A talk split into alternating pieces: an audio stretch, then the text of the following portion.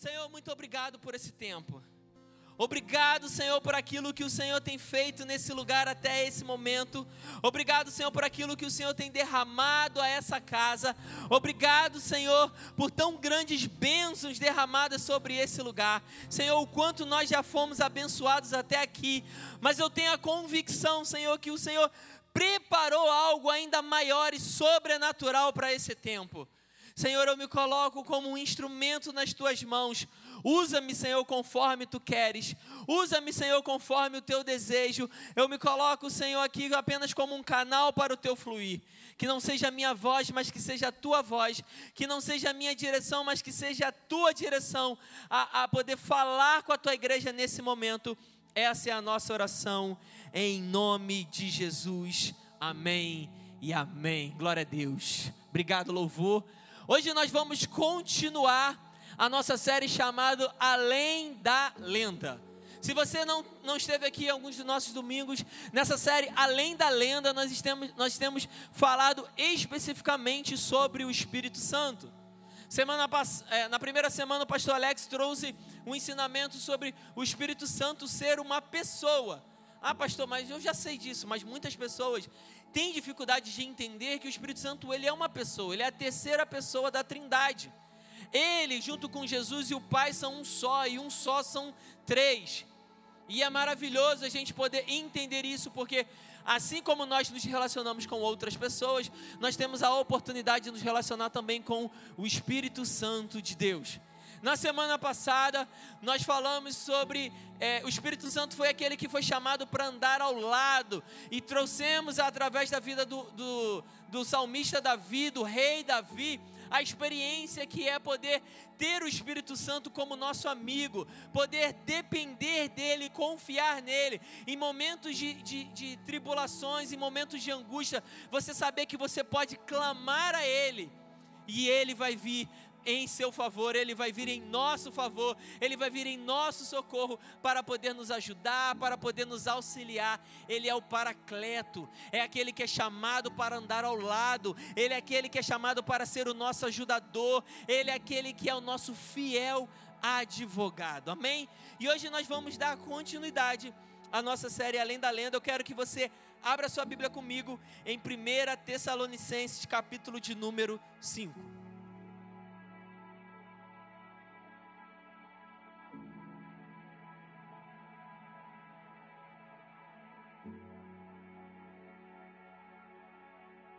1 Tessalonicenses, capítulo de número 5, verso de número 12. Nós vamos andar por alguns trechos da palavra de Deus. Diz assim: eu vou ler para poder a gente ganhar tempo. Agora pedimos a vocês, irmãos, que tenham, em, tenham consideração para os que se esforçam no trabalho entre vocês, que os lideram no Senhor e os aconselham. Tenham-no na mais autoestima com amor por causa do trabalho deles vivam em paz uns com os outros. Exortamos vocês, irmãos, que, os, que advirtam os ociosos, confortem os desanimados, auxiliem os fracos, sejam pacientes para com todos. Tenham cuidado para que ninguém retribua o mal com o mal, mas sejam sempre bondosos uns para com os outros e para com todos. Alegrem-se sempre orem continuamente, deem graças a Deus em todas as circunstâncias, pois esta é a vontade de Deus para vocês em Cristo Jesus. Não apaguem o espírito, não tratem com desprezo as profecias, mas ponham à prova todas as coisas e fiquem com o que é bom. Afastem-se de toda forma de mal. Agora eu quero que você vá comigo lá para Efésios Efésios capítulo de número 4. Efésios capítulo de número 4, a partir do versículo de número 29, vai dizer assim: Nenhuma palavra torpe saia da boca de vocês, mas apenas a que for útil para edificar os outros, conforme a necessidade, para que conceda graça aos, aos que a ouvem. Não entristeçam o Espírito Santo de Deus, com o qual vocês foram selados para o dia da redenção. Livrem-se de toda amargura, indignação e ira, gritaria e calúnia, bem como de toda maldade. Sejam bondosos e compassivos uns para com os outros, perdoando-os mutuamente, assim como Deus os perdoou em Cristo. Glória a Deus. Deus é maravilhoso.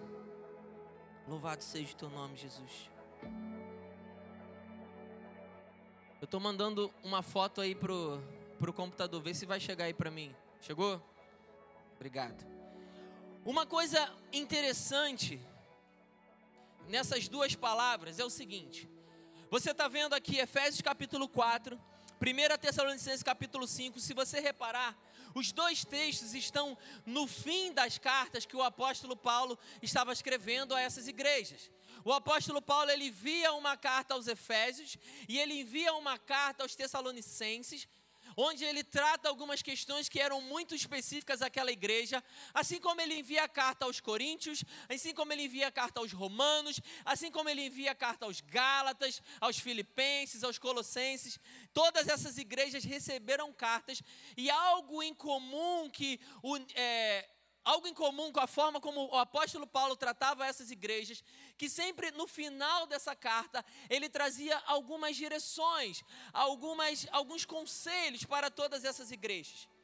E não foi diferente nesses dois textos. Você percebeu que ele começou: faça isso, faça aquilo, cuide dos outros, não pague mal com mal. Orem continuamente, sejam alegres em todo o tempo, como a pastora Juliane ensinou aqui. Você vai ver nas duas cartas que ele trouxe ensinamentos muito interessantes, como eles deveriam levar o seu estilo de vida, como eles deveriam se comportar, qual era a maneira que era esperada que um cristão deveria se comportar diante das circunstâncias. Mas eu quero chamar a atenção dentre desses dois textos para dois ensinamentos específicos, um em cada texto, que são muito próximos, muito similares ao que o Espírito, ao que Paulo está falando exatamente para essas igrejas. Na carta aos Tessalonicenses, ele fala no versículo 19: Não apaguem o espírito. Não apaguem o espírito, ou em outras versões, ou em versões, não extinguem o espírito. Quando eu ouço extingar, eu me lembro de. O que você lembra de extingar? Vamos ver se alguém fala. Eu escutei alguém falando baixo aí. Sim, vou, vou melhorar. Te lembra um objeto extingar? Hã? Extintor, pega o extintor ali para mim. Traz o extintor ali para mim.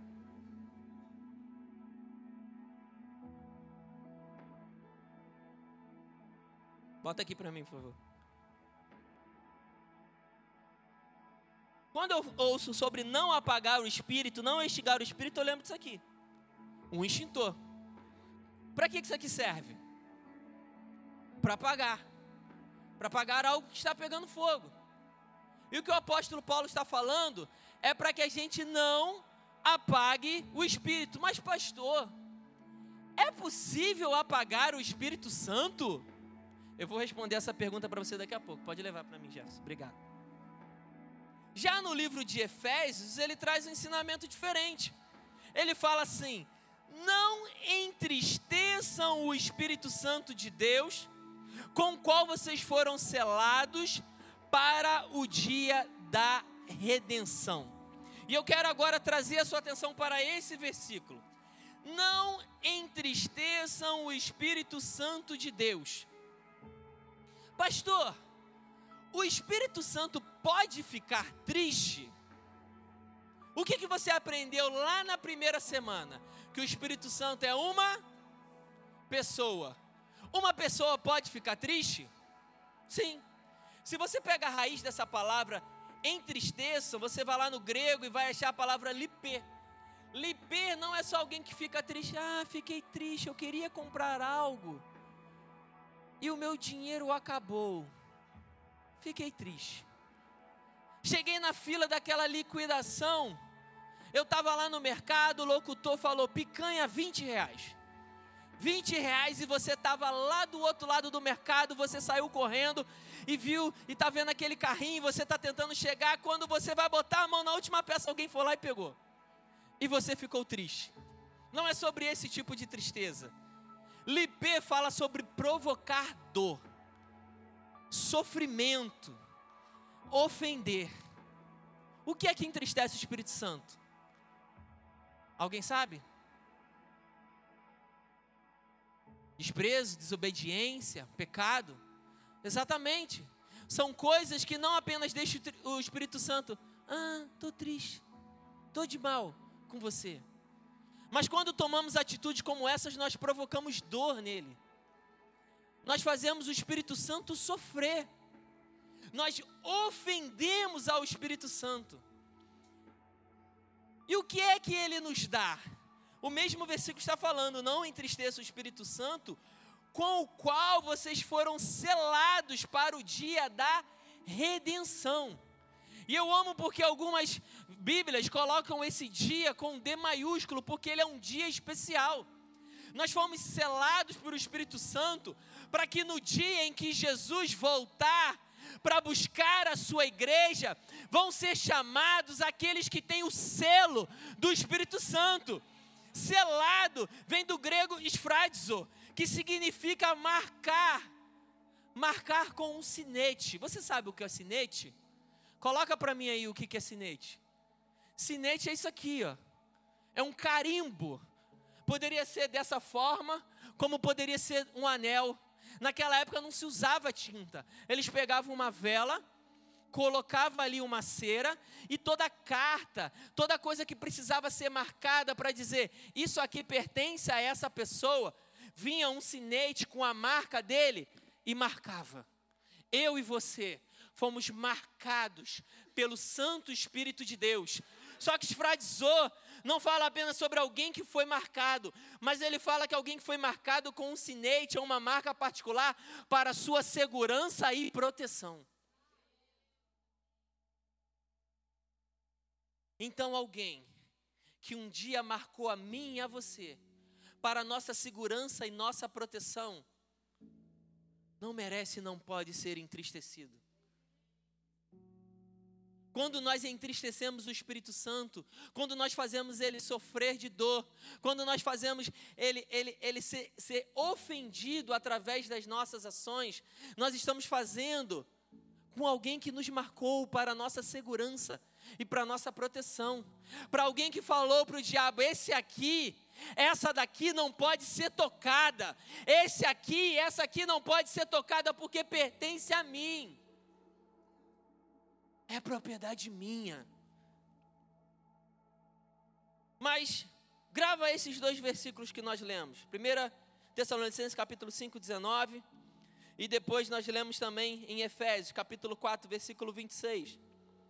Eu quero agora te chamar a atenção para outros dois versículos para outros dois textos. Eu vou ler ele numa versão diferente, na versão revista e corrigida. Abra sua Bíblia comigo em Timóteo, capítulo de 1 Timóteo, capítulo de número 4.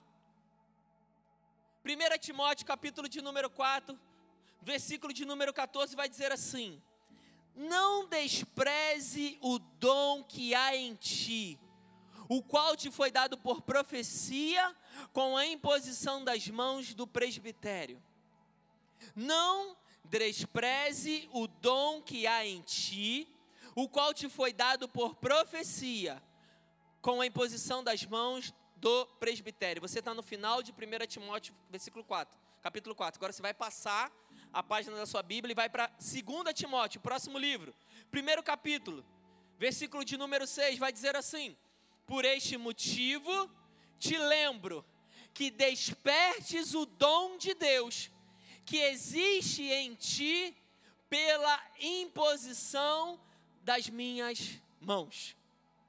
Você reparou que tem algumas coisas em comum nesses dois versículos?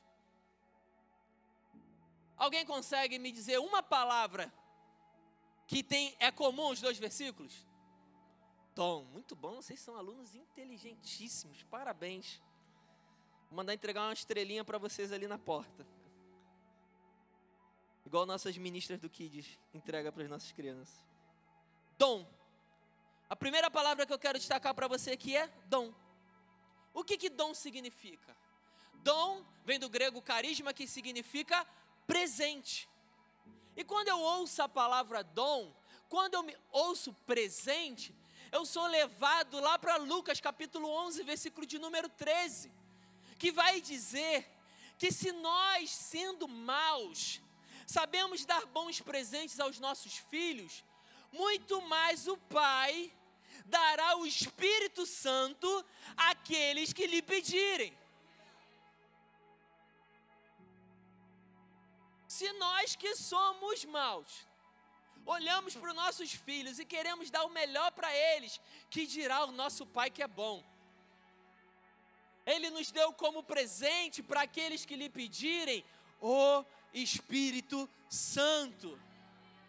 E querido, não há melhor presente para receber do que o Espírito Santo. Desfrutar da presença do Espírito Santo na nossa vida, desfrutar do relacionamento com Ele, é o melhor presente que nós poderíamos ter, porque através dessa presença, através desse relacionamento, é como se nós estivéssemos é, tendo livre, é como se nós tivéssemos, não, é nós, é, somos nós tendo livre acesso à presença do Deus Todo-Poderoso através do Espírito Santo. É o Deus Todo-Poderoso se relacionando com intimidade comigo e com você, e isso é um privilégio, meu irmão. Mas outra coisa que me chama a atenção nesses dois versículos de Timóteo, que nós acabamos de ler, na verdade eu posso falar dos quatro versículos que nós lemos, Tessalonicenses, Efésios, dois versículos de Timóteo, é que o apóstolo Paulo está falando sobre ações que nós tomamos, todas elas em relação ao Espírito Santo. E nós precisamos então nos atentar que existe um peso, existe uma importância nas ações que nós tomamos em relação ao Espírito. Muitas das vezes, nós olhamos para o Espírito numa posição de me dá, me dá, me dá, me dá. Sabe o bebê quando está crescendo? Uma das primeiras palavras que o bebê aprende a falar é não, e depois ele fala dá. Quando ele quer algo, ele fala dá. E às vezes ele não sabe falar, ele já sabe apontar, ou ele já sabe pedir.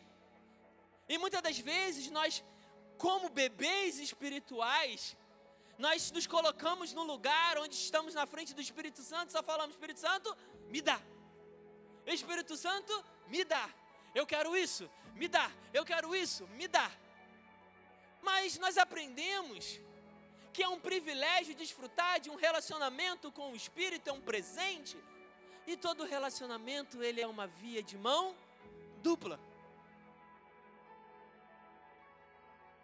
Eu não posso me relacionar com alguém onde eu só vou esperar algo desse alguém e não vou dar nada em troca a ele. Se eu desejo algo do Espírito, eu também preciso dar algo a ele. Tiago capítulo 4, versículo 18 vai dizer: Aproximem-se do Senhor e ele se aproximará de vocês. Mas glória a Deus, porque ele é um espírito tão generoso, querido mas tão generoso que nada daquilo que nós vamos dar a Ele se compara àquilo que Ele dá a nós. Mas pelo fato dele ser generoso, não significa que as nossas ações a Ele não tenham importância. Todos nós, quando entregamos as nossas vidas a Jesus Cristo, nós passamos a ter o Espírito Santo de Deus morando dentro de nós. Você vai aprender isso lá em 1 Coríntios 6,19. Mas o Espírito Santo, ele não deseja apenas morar dentro de nós, mas ele deseja nos preencher. Ele, ele deseja que nós vivamos em plenitude, e por isso nós recebemos o batismo com o Espírito Santo. Mas ele não deseja que você seja apenas alguém no qual ele more, alguém no qual ele encha, e aí você começa a andar todo cheio do Espírito, inflado, mas você está cheio, inflado e não faz nada mal consegue andar. Você está ali só recebendo, como um obeso espiritual, mas Ele deseja aquilo que a gente receba, a gente possa agora derramar sobre a vida de outros. Foi para isso que Ele nos chamou.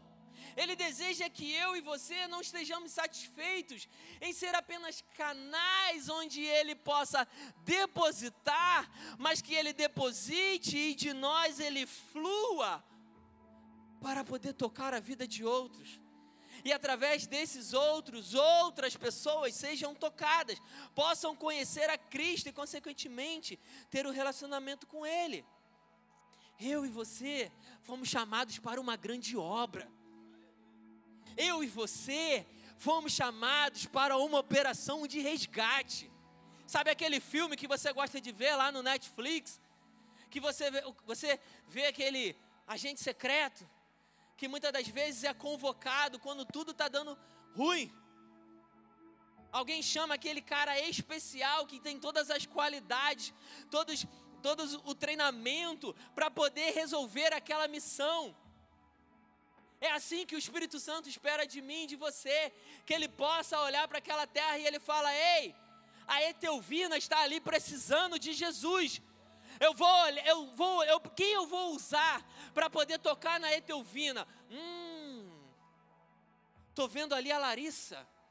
A Larissa tem as qualidades que eu preciso para que alcance a Etelvina.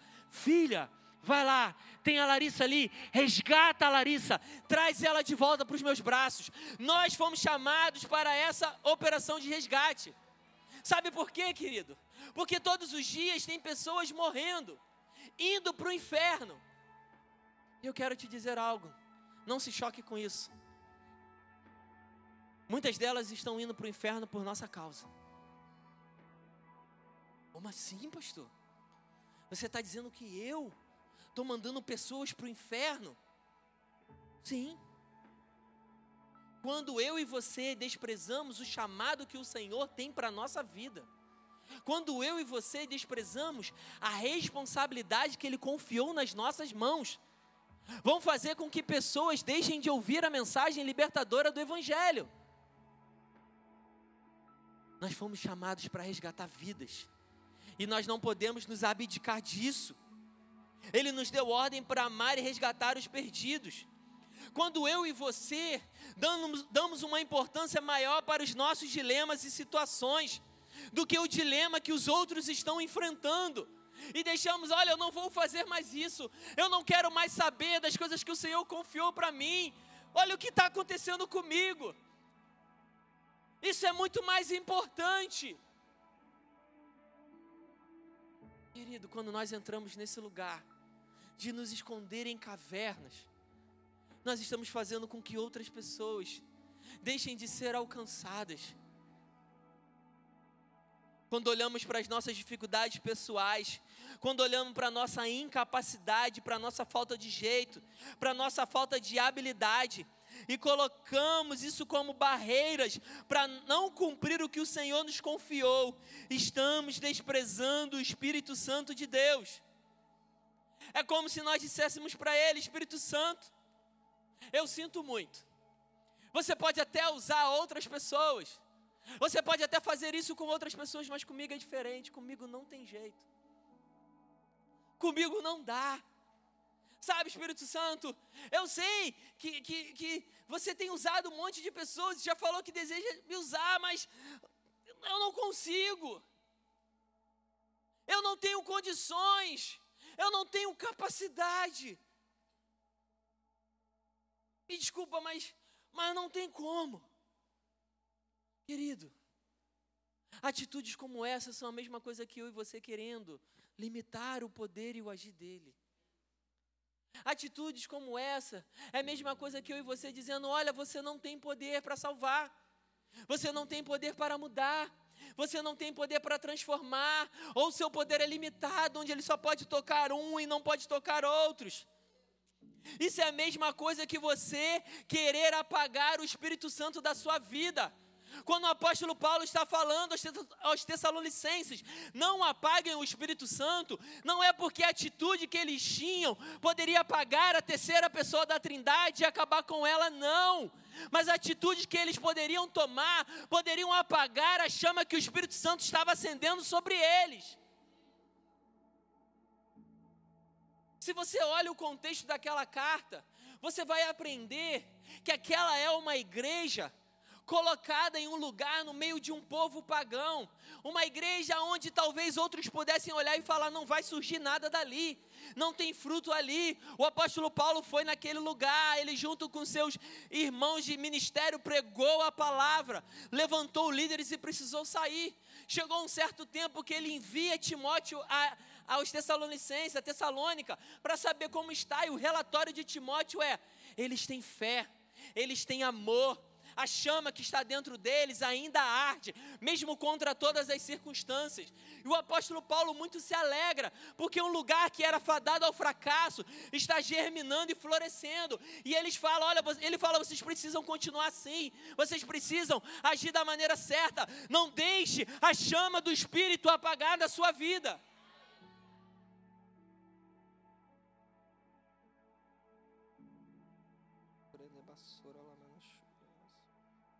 Se você olha para Timóteo, nessas duas passagens, é muito interessante, porque na primeira passagem, em 1 Timóteo capítulo 4, nós vemos o jovem Timóteo sendo chamado para cuidar agora da igreja de Éfeso. O apóstolo Paulo olha para aquela igreja e fala: Eu vou trazer Timóteo para esse lugar, e ele coloca Timóteo ali. E quando o apóstolo Paulo chega para Timóteo e fala: Timóteo, não despreze o dom do Espírito que está sobre você, através de profecia e imposição de mãos. O apóstolo Paulo não estava corrigindo Timóteo como alguém que colocou o Espírito Santo de lado, mas o apóstolo Paulo estava encorajando Timóteo para que ele jamais achasse que ele é incapaz de fazer a missão que foi colocada nas mãos dele, porque existia algo dado pelo Espírito Santo para que ele pudesse realizar aquela obra. É como se ele dissesse: Ei, Timóteo, eu sei que a luta é grande. Ei, Timóteo, eu sei que as dificuldades são grandes. Ei, Timóteo, eu sei que grande parte desse povo está caminhando para a apostasia. Ei, Timóteo, eu sei que falsos mestres, falsos líderes estão tentando se levantar, tirar as pessoas do caminho. Mas continue firme, meu filho. Continue firme aquele que te chamou, ele está te capacitando. Não despreze aquilo que ele colocou sobre a sua vida. Não despreze aquele que chamou você. Ele está derramando sobre você alegria. Ele está derramando sobre você paz. Ele está derramando sobre você unção. Ele está derramando sobre você renovo. Eu mandei querer, né, basura lá, manachou.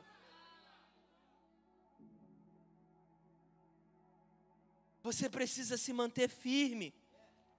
Não é sobre você, Timóteo. É sobre o que ele te chamou para fazer. Querido Senhor, nessa noite está falando para mim para você.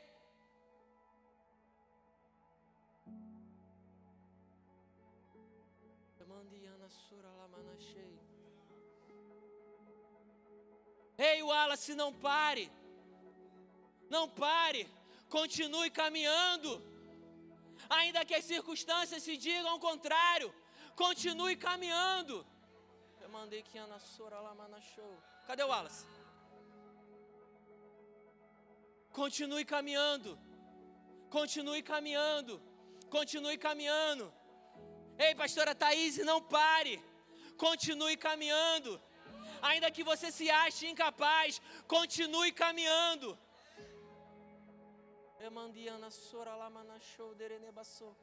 Ainda que pessoas digam coisas contrárias a você, digam, que o lugar onde você está não é para você, continue caminhando. Ele te chamou para uma grande obra.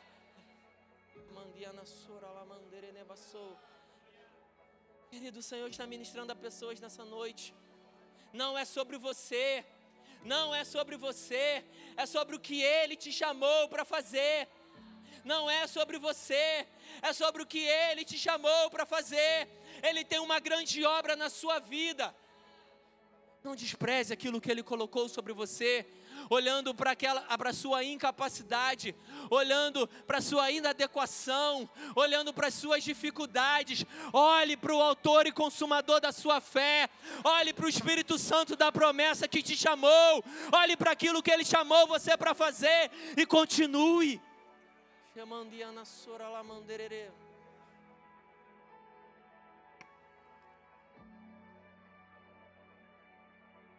Ah, pastor, tudo parece que vai desmoronar. Ah, pastor, eu não tenho mais forças para continuar. Você precisa se manter firme. Você precisa se manter firme. Não é sobre você, é sobre o Espírito Santo que habita em você. É Ele que te capacita, é Ele que te, te, te usa, é Ele que te leva é Ele que te levanta, é Ele que te sustenta, é tudo sobre Ele, querido. É tudo sobre Ele. Obrigado, Jesus. Agora é interessante, nesse mesmo versículo, não despreze o dom do Espírito Santo que foi dado a você. Outras versões, ela muda a palavra ela muda a palavra de desprezo para negligência.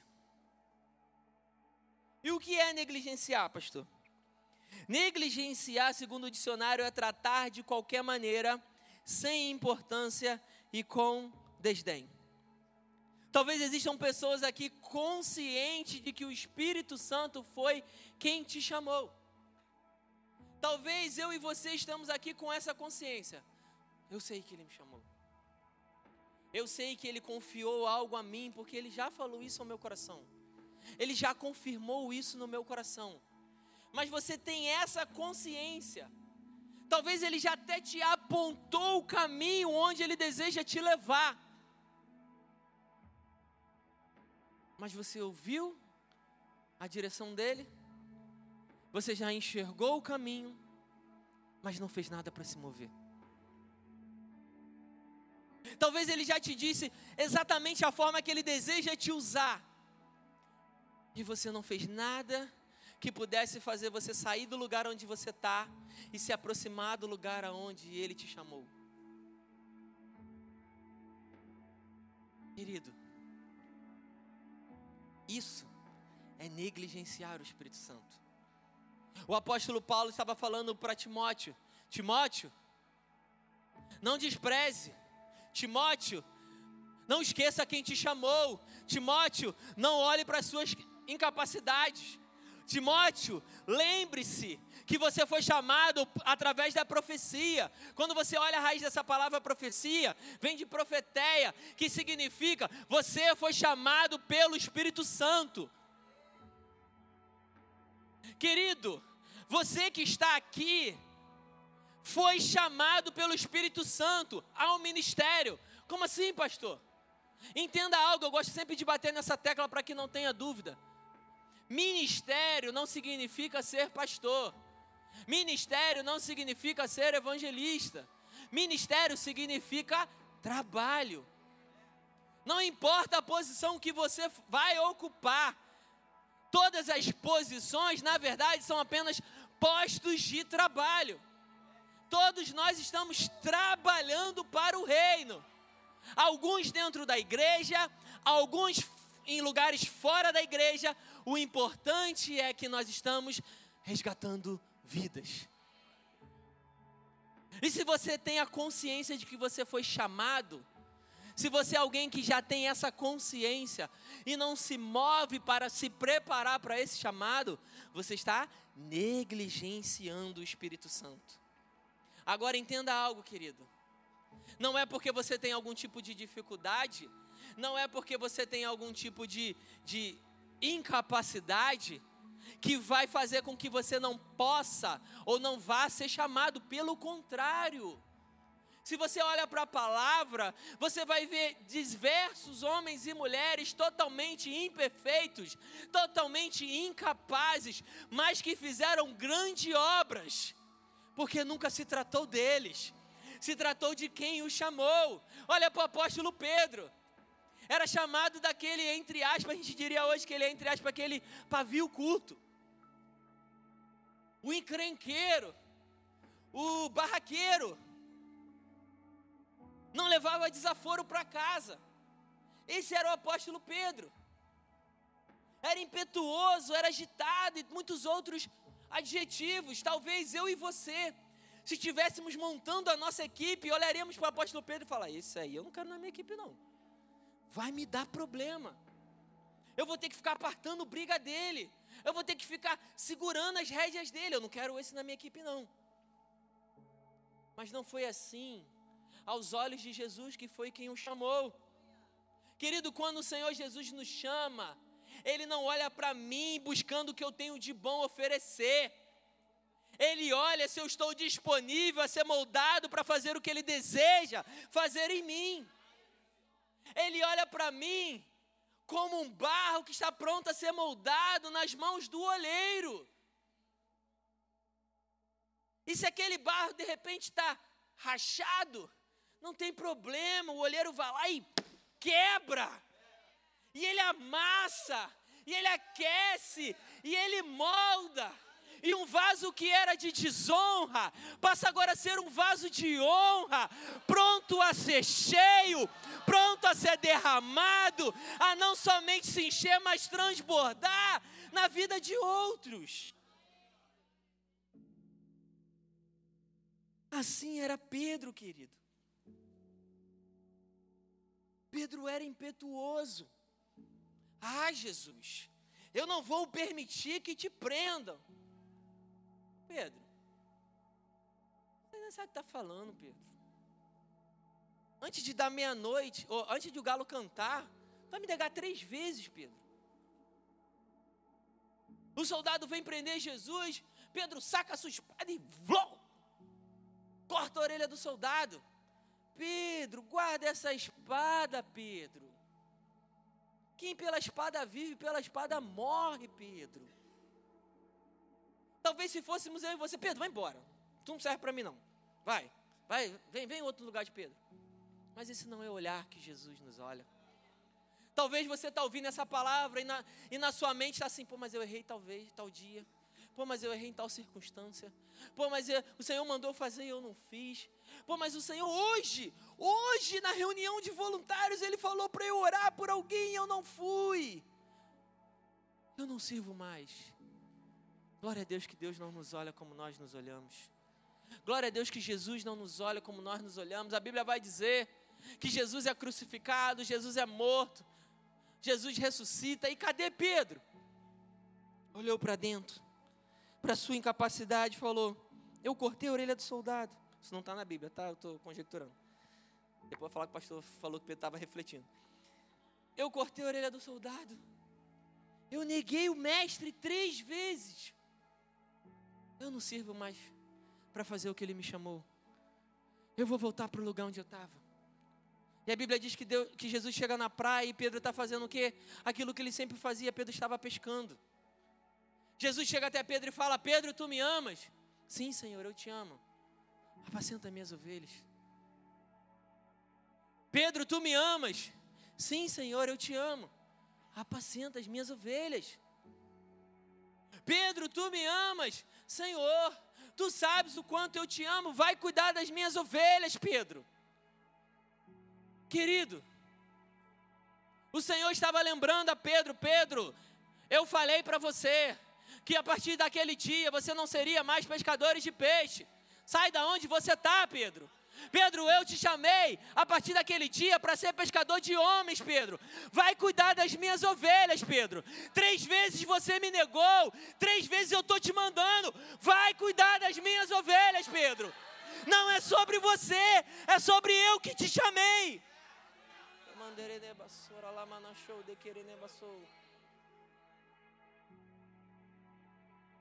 nessa noite, querido.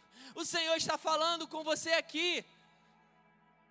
Para de olhar para o seu passado. Para de olhar para as suas dificuldades, para de olhar para a sua insignificância, para de olhar para a sua falta de capacidade. Coloque os seus olhos no Senhor, autor e consumador da sua fé.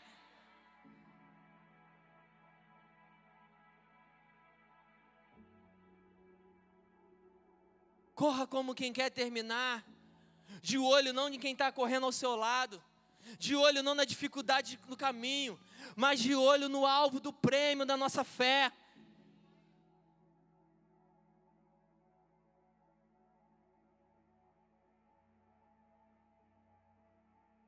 Querido, entenda algo: existe uma agenda do Espírito Santo para nós e não basta apenas nós não irmos contrário a essa agenda. Se você não está fazendo nada, você também está desprezando o Espírito Santo. Se você também está em cima do muro, você está desprezando o Espírito Santo. Ah, pastor, mas o Senhor, quando me chamou, Ele sabia quem eu era. Ele sabia das minhas dificuldades. Se Ele me chamou assim, eu vou ser assim. Querido, Pedro continuou sendo Pedro, rocha. Mas a rocha que ele era, uma rocha que antes poderia ser usado para bater em pessoas, teve a sua identidade mudada para uma rocha onde pessoas poderiam se ser construídas, pessoas poderiam ser discipuladas, pessoas poderiam usar como um sustento. A rocha que ele se tornou foi alguém firme e convicto da obra redentora da cruz, a ponto de poder fazer com que outras pessoas sejam cansadas.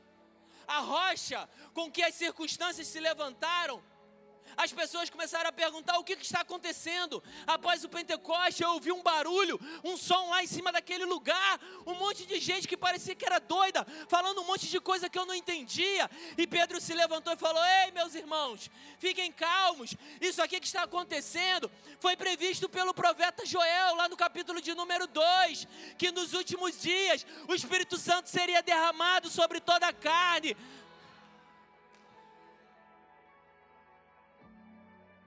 agora se arrependam, porque esse Jesus que vocês crucificaram é o Filho do Deus vivo, que se entregou, morreu, mas ao terceiro dia ressuscitou. E aquela rocha, que antes era uma rocha que causava destruição, agora é uma rocha que, através da mensagem dele, cheia do Espírito Santo, mais de 3 mil homens se converteram. Nessa noite, querido, o Senhor nos chama a sair do lugar de desprezo para o lugar de despertamento. Eu nem falei o tema da minha mensagem, já estou no final. O nome da, da mensagem eu lembrei agora: Despertados pelo Desprezo, se você quiser anotar. O Senhor nos chama a sair do lugar de desprezo para um lugar de despertamento. Desperte-se do desprezo se envolva no agir do Espírito Santo nessa terra. Desprezo e despertamento foram as palavras que o apóstolo Paulo se referiu a Timóteo no momento dos dons. Timóteo, não despreze. Timóteo, desperte. Só que as palavras, por mais próximas nas páginas da nossa Bíblia, que elas estejam, talvez você virou uma ou duas páginas, você viu os dois versículos separados. Existia uma diferença de estação na vida de Timóteo.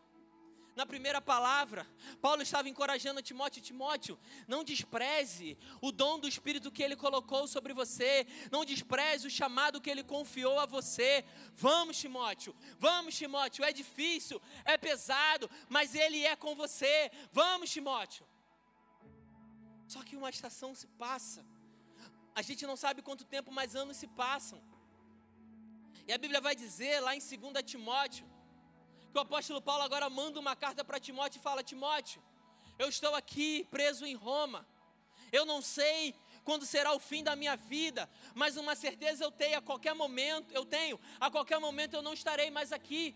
Eu preciso de você aqui perto de mim, Timóteo. E o apóstolo Paulo sabia o quão difícil seria essa estação para Timóteo.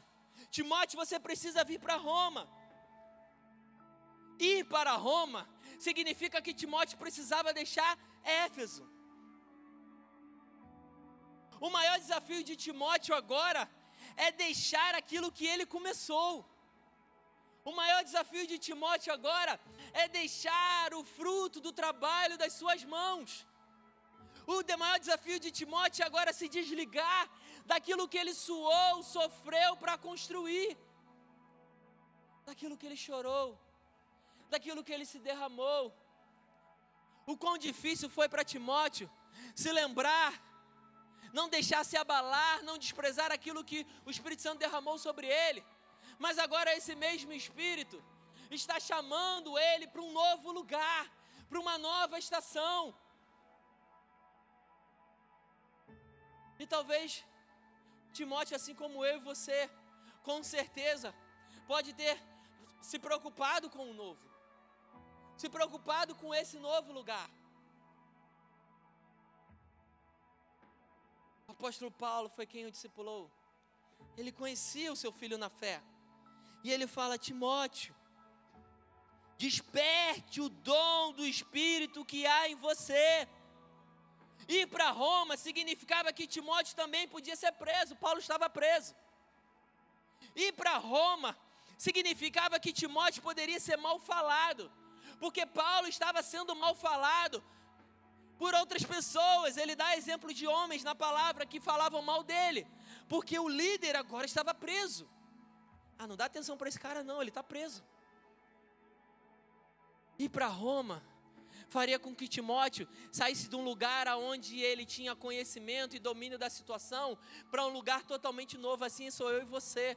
Quando o Senhor, na nossa caminhada, nos chama para sair do lugar onde a gente já tem feito um trabalho, tem se entregado para uma nova estação, para um nível mais profundo. Nessa noite, querido, Deus está nos chamando a despertar o dom que há em nós. Chegou a hora de nós irmos para um novo lugar espiritual. Chegou a hora de nós irmos para um novo nível. O Senhor está nos chamando para um novo nível. Eu já estou terminando. Fique aqui comigo. Eu amo que nessa passagem 2 Timóteo capítulo 1, versículo 6, eu vou ler agora na NVI, vai dizer assim: Por essa razão, torno a lembrá-lo de que mantenha viva a chama do dom de Deus que está em você, mediante a imposição das minhas mãos. O apóstolo Paulo estava falando, Timóteo, desperta o dom que é em você. Timóteo, não deixa ele dormir. Existe algo a mais, existe algo além. Ainda não acabou. Eu tenho mais para você, querido, nessa noite o Senhor está falando. Existe algo a mais para sua vida. Existe algo além. Ainda não acabou. Eu tenho mais para você. O Espírito Santo está te chamando nessa noite. Mas pastor, como que eu faço? Dependa dele. Eu acho que o apóstolo Paulo já sabia que o Timóteo, ao ler essa carta, poderia se questionar: eu preciso ir para Roma, eu preciso largar tudo aquilo que eu construí. E no início da carta o apóstolo Paulo fala para ele ainda, você, em toda a carta o apóstolo Paulo vai falar, ainda existem falsos profetas, Timóteo. Você não concluiu a obra, mas eu preciso de você aqui. Você precisa levantar novos líderes. Você precisa levantar novos presbíteros. E a carta vai dar recomendações de Paulo para como essas pessoas precisavam ser. Mas o seu tempo aí acabou. Eu preciso de você aqui. E eu, e eu tenho convicção que, por conhecer o seu filho na fé, o apóstolo Paulo já sabia como o coração dele receberia aquela ordem. Porque no versículo 7, no versículo em diante, eu vou ler do 6, ele vai dizer assim: torno a lembrá-lo, Timóteo, que mantenha viva a chama do dom de Deus que está em você mediante a imposição das minhas mãos. Pois Deus, Timóteo, não nos deu espírito de covardia, mas de poder, de amor e de equilíbrio. Fique de pé comigo, querido.